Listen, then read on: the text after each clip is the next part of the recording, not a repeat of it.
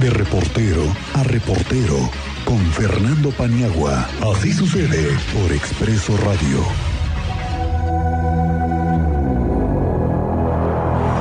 Maestro Paniagua, le doy la más cordial de las bienvenidas. Qué gusto compartir. Cristian, ¿cómo están? Muy buenas tardes. Buenas tardes al auditorio. Oye, pues este tema importante finalmente de algunos meses, muchos diría yo, finalmente se concreta la venta. ¿Cómo lo debemos entender? ¿Nos desmenuzas el tema? Mira, eh, mira, Cristian, eh, primero, tener un poquito de contexto. La pregunta, eh, después de toda esta serie de anuncios que hizo el presidente la semana antepasada, la semana pasada, es, ¿de verdad ya se resolvió el tema del avión presidencial o seguimos debiendo como mexicanos el avión presidencial, porque hay que recordar que se contrató con una deuda de Banobras por 125 millones de pesos. La respuesta a las dos preguntas es, Cristian, de entrada, no.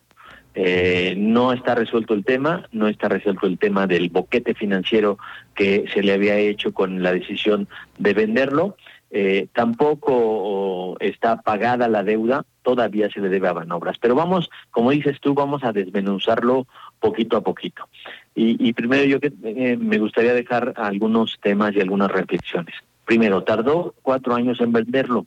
Fue uno de sus principales eh, banderas durante la campaña y la elección presidencial de 2018. Luego llegó al poder, dijo, voy a vender el avión presidencial, me estoy refiriendo al presidente de la República.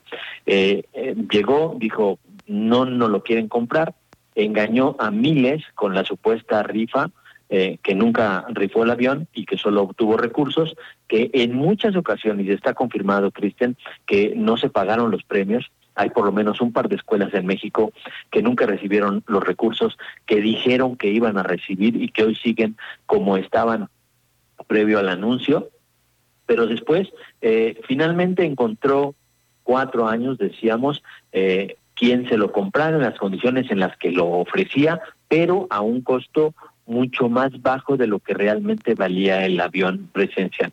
Le hizo perder con esta medida, Cristian Auditorio, al país nada más 125 millones de pesos, 93 ofertas fallidas en cuatro años, y aún así el Banco Nacional de Obras y Servicios salió perdiendo con la compra, arrendamiento y venta del avión presidencial. Vámonos a los datos y vámonos a los números, Cristian. En 2012, eh, la institución financiera, Banobras, compró eh, la polémica nave en la administración del expresidente eh, Felipe Calderón, aunque quien la usó realmente fue Enrique Peñanito, pero quien lo compró fue la administración de Felipe Calderón. Eh, la compró en 217 millones de dólares y la arrendó a la Secretaría de la Defensa Nacional, que debía pagar la deuda con todo e intereses. Durante estos años, Cristian, Banobra recibió pagos como si fueran abonitos eh, y en marzo de 2023, luego de 93 ofertas fallidas de compradores, como lo habíamos dicho, y esto según eh, lo reporta lo reportó la semana pasada el periódico Reforma, el gobierno federal vendió la aeronave en 92 millones de pesos, de perdón, de dólares, es decir, 125 millones menos. Ahora, en lugar de recibir el dinero de la venta y finiquitar la deuda de, por la compra del avión y del proceso de arrendamiento, más los gastos de, de, eh, mantenimiento y todo lo que implicaba eh, contar con el avión y tenerlo parado, Banobras anunció que entregará el dinero a la tesorería de la federación para que con ese recurso, es decir, con eh, los 92 millones de dólares, se puedan financiar la construcción de dos hospitales, uno en Guerrero y uno en Oaxaca, que porque dice el presidente que hacen falta, no dudo que sea así, eh, y, ojalá que, que, se construyan y no quede solamente en promesas y luego no sepamos en qué se van a destinar 92 millones de dólares. Sin embargo, Cristian, esos 92 millones de dólares eh, que se destinarían a la, a la construcción de dos hospitales en Guerrero y Oaxaca, necesariamente tenían que haberse invertido o pagado al Banco eh, Nacional de Obras y Servicios, a Banobras, para saldar la deuda que tenía el gobierno federal por la compra del avión.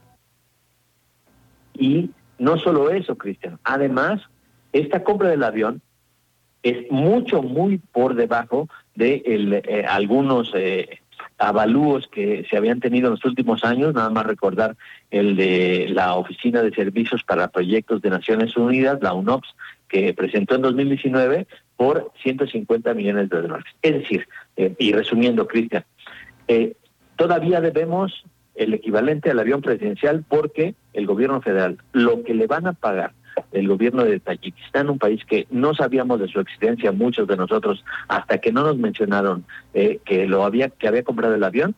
Eh, ese recurso lo va a destinar a, unos hospitales y entonces no le va a pagar a Banobras.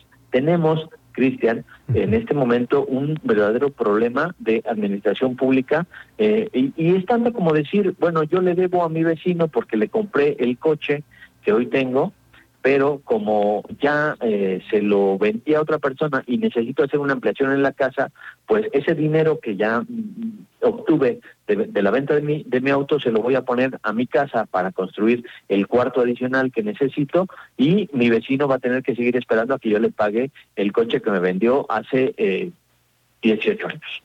¿No? Es más o menos esa la situación. Eh, es más o menos el contexto para entenderlo bien, es decir, el conflicto continúa en torno a este avión presidencial que tardó más de 50 meses finalmente en concretarse la venta, Paniagua.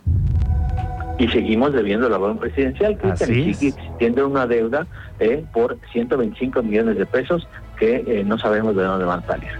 Pues ahí estaremos al tanto y seguramente nos ayudarás a entender más al respecto de cómo se va desarrollando más de esta gran historia del avión que como dices hasta el show mediático a través de la supuesta rifa que todo el mundo andaba por ahí comprando su boletito de lotería. ¿Tú compraste el tuyo? No, tengo cosas más importantes en las que invertí mi dinero, mi querido Así es. Maestro Paniagua, con el placer de poder compartir y agradeciendo nos ayudes a entender estos temas. Te mando un abrazo. Un abrazo y estamos a la orden, Cristian.